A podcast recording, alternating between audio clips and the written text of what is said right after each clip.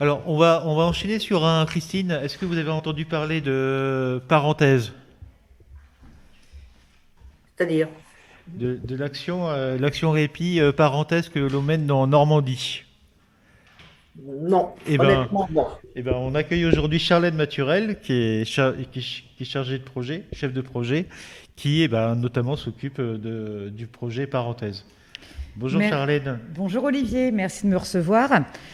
Euh, donc euh, effectivement, lors du premier confinement, donc euh, on avait une plateforme d'écoute qui s'appelait Gardons le lien en, Normandie en Haute-France. Et durant ces appels, on a eu pas mal d'aidants au téléphone qui effectivement pendant le premier confinement ont vécu des fermetures successives d'accueil de jour, pas de soins de kiné, les foyers avec des retours à domicile, etc. Donc, on s'est dit, bah, en Normandie, on travaille pas du tout autour de l'aidant. Et on s'est dit, bah, après le confinement, on aimerait offrir euh, donc une journée de répit autour du bien-être aux aidants de Normandie. Et donc, euh, on a lancé donc euh, des, on a des partenaires. Donc, on a très vite eu AG2R La Mondiale qui nous a soutenus sur notre projet. Donc, le projet consistait à offrir une demi-journée donc de répit soit en profitant d'un soin dans un spa ou un rendez-vous chez le coiffeur, également d'un restaurant. Et en contrepartie, on propose également de prendre en charge euh, le relais d'accompagnement de la personne aidée. Donc, dans un premier temps, ça nous a permis de faire un travail sur toutes les délégations de, Normandie pour opérer les aidants qu'on avait, parce que c'est pas forcément, euh, on connaît peut-être leurs aidés, mais moins les aidants. Donc, ça nous a permis de, de pouvoir créer au moins un listing, une base de données des aidants. Et ensuite, on a lancé le projet. Bon, très difficilement à cause de la fermeture successive bah, des spas, des instituts de beauté, des restaurants. Donc, euh, entre deux confinements ou deux réglementations, on réussissait à faire quelques soins, offrir du répit aux aidants. C'était vraiment notre, notre objectif. Euh, et euh, donc là, actuellement, on aimerait, euh, on a pu offrir au moins le côté bien-être à 40 aidants en Normandie, donc répartis sur les cinq départements. On continue encore le projet. On a, euh, voilà, on continue de- de- d'appeler les aidants. On a ouvert également le projet au-delà de nos adhérents, euh, également euh, aux établissements médico-sociaux petit à petit. Par exemple, en Seine-Maritime, on a proposé ce soin, euh, ce répit, pardon, aux parents de l'IUM de Saint-Martin-du-Bec. Et euh, effectivement, on a, on a rencontré une difficulté qu'on ne s'attendait pas. C'est qu'effectivement, parfois, les personnes disaient J'en ai pas besoin, vous inquiétez pas, c'est dans mon rôle.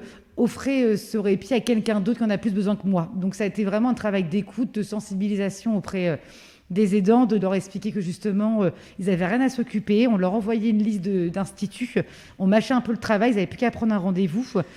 Pas d'avance de frais à faire et que c'était vraiment euh, pour eux.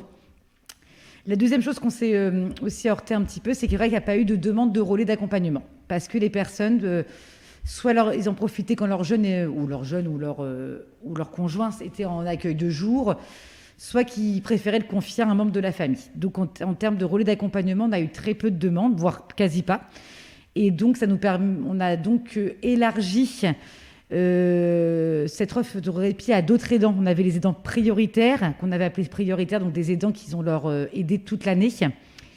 Et maintenant, on a ouvert aussi aux personnes où leurs aidés sont en foyer de vie, par exemple, et qui rentrent le week-end. Moi, je retiens quelque chose d'assez. euh, voilà, il y a deux petites anecdotes qui, euh, qui me reviennent. Il me semble, Olivier, que c'était dans l'Orne, une personne qui est, euh, qui est femme, hein, qui est une aidante familiale au niveau. c'est une épouse qui a participé à un soin et qui n'avait jamais mis les pieds dans un institut. Ah oui, euh, on en a même deux. Euh, c'est cadeau de ma vie. euh, j'ai jamais euh, voulu dépenser de l'argent. On m'a jamais offert le cadeau. Et puis en fait, c'est un, peu le rêve de sa vie. C'était c'était une joie commensurable. Mais je crois que derrière, il y avait la notion de répit, de penser qu'à elle. Tout à fait. C'est de prendre qu'on prenait soin d'elle que pour elle. Et donc moi j'ai un autre petit témoignage d'une aidante, donc c'est une maman qui donc nous raconte euh, APF France Handicap vous contacte et d'un seul coup cela apporte une reconnaissance du rôle de l'aidant. Alors qu'habituellement on a l'impression d'être incompris. On juge mon choix d'avoir pris trop tôt ma retraite. Je me bats avec des dossiers administratifs. En réalité être aidant c'est un vrai métier difficile et on nous tend rarement la main. Voilà donc euh, on a eu pas mal de retours positifs. Donc euh, le projet La Parenthèse, voilà. Alors l'action de répit, pour nous, c'est une petite graine dans ce projet qu'on a appelé La Parenthèse en Normandie. On a pour vocation de continuer à travailler autour de l'aidant. Donc suite à ce projet-là, on envisage d'envoyer un, petit, un questionnaire aux aidants qui ont été identifiés, qui ont profité du projet ou non, justement, en faisant donc un petit retour à ceux qui en ont profité, savoir ce qu'ils attendent, parler également de repères aidants dans ce petit questionnaire, en disant, parce que nous, on n'a pas de père aidant pour l'instant formateur euh, au niveau de la Normandie, et aussi ouvrir à d'autres choses. Donc euh, voilà, on a une volonté au niveau d'APF France Handicap Normandie de continuer à travailler autour de l'aidant.